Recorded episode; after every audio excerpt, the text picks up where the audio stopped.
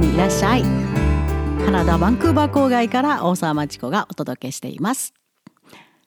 さあワクチンがどうなるか。カナダ接種が始まったんですけど今週は全然供給がないと。で今度ヨーロッパが実はねあのファイザー製のワクチン アメリカの会社なんですけどベルギーの工場で作ってるのがカナダに来るんですって。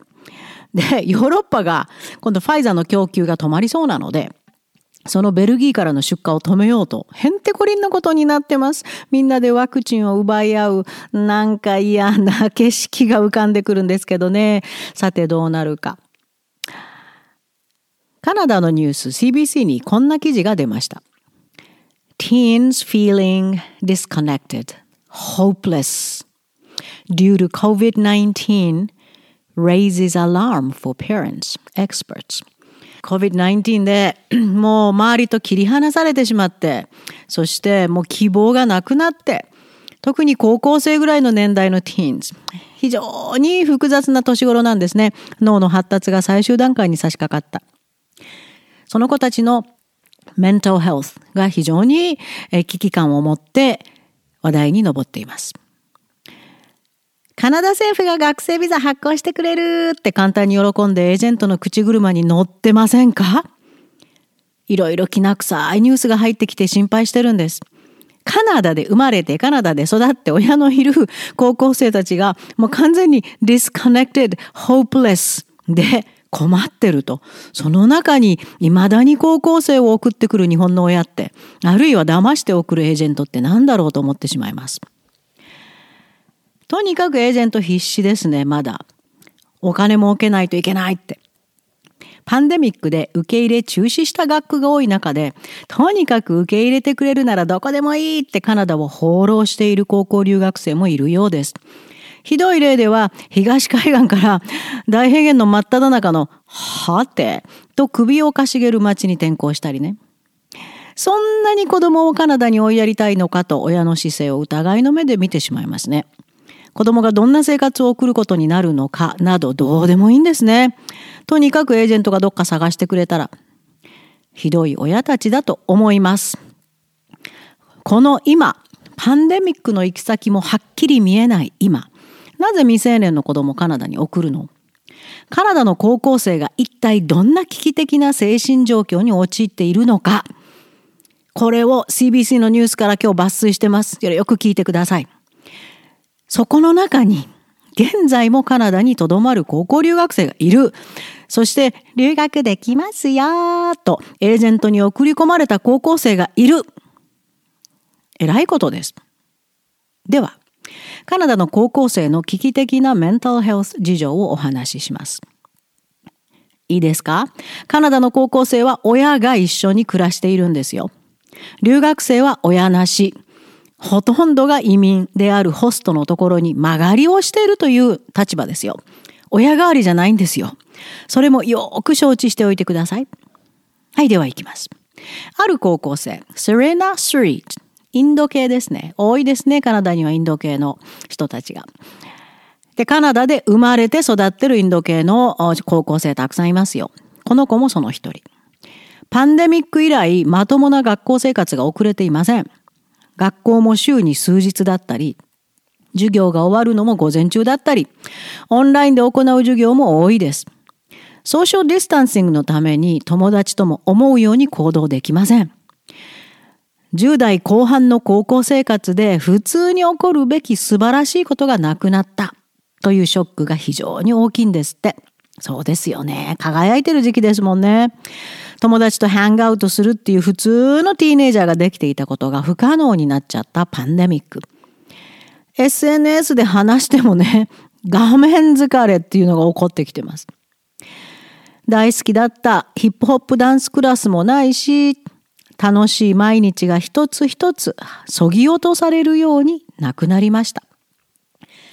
I'm really a social person and I love being around people. ね、ソーシャルパーソンなんで人のそばにいるのが好き。人と一緒にいるのが好き。With the pandemic, we can't do that. パンデミックだからできない。I kind of feel more alone and I kind of shut down in a sense. だからいくらその画面越しに話してももっともっと寂しくなる。もうシャットダウンされてる気がする。And I lose my motivation to do anything, even simple things in my daily life. もう何するのももうやる気が出ない。もう日常生活のちょっとしたことでもやる気が出ない。そうなんです。あらら。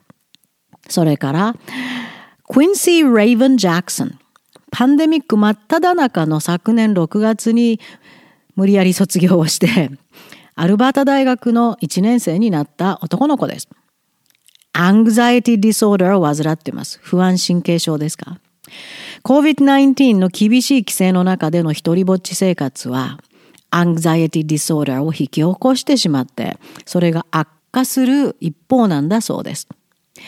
人と会えないことで、いかに周りの人たちが大切な存在だったか分かったですって。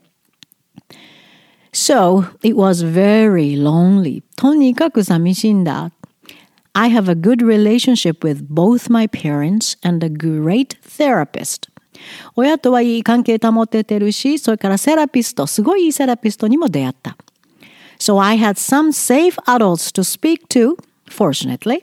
だから、まあ、話しても大丈夫、頼れる大人が周りにいるっていうのはすごいラッキーだと思う。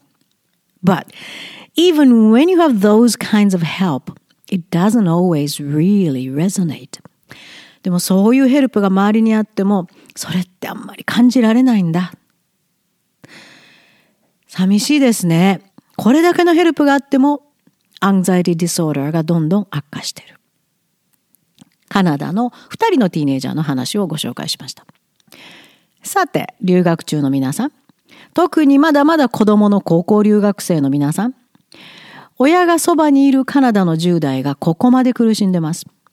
この地に生まれ言葉の不自由もなく土地の様子もよく知ってて元からの友達も地元にいっぱいいるカナダの10代がそれでも周りと引き離されたことで精神を病んでます。希望がなくなり、学校でも日常生活でもやる気がなくなり、投げやりになってしまってます。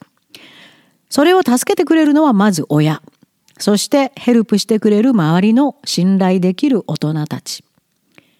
留学生にはいませんよね。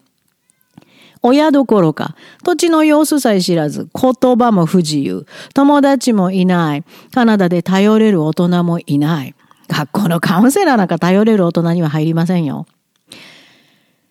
もちろん、日本でも全ての人が、全ての人の普通が完全に違ったものになってしまったという同じ状況だとは思いますが、親はいるし、土地の様子は知ってるし、言葉は母国語だし、友達はいるし、頼れる大人は周りにいる。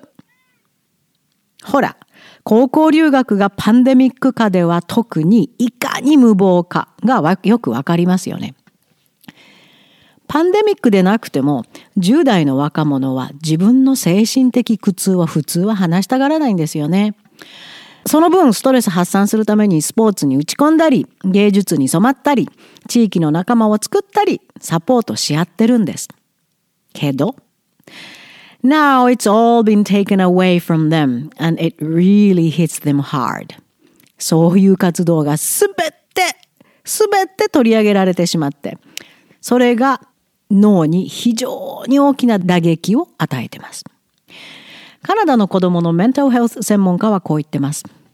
悲しくて一人ぼっちで孤立し、恐怖まで感じている10代。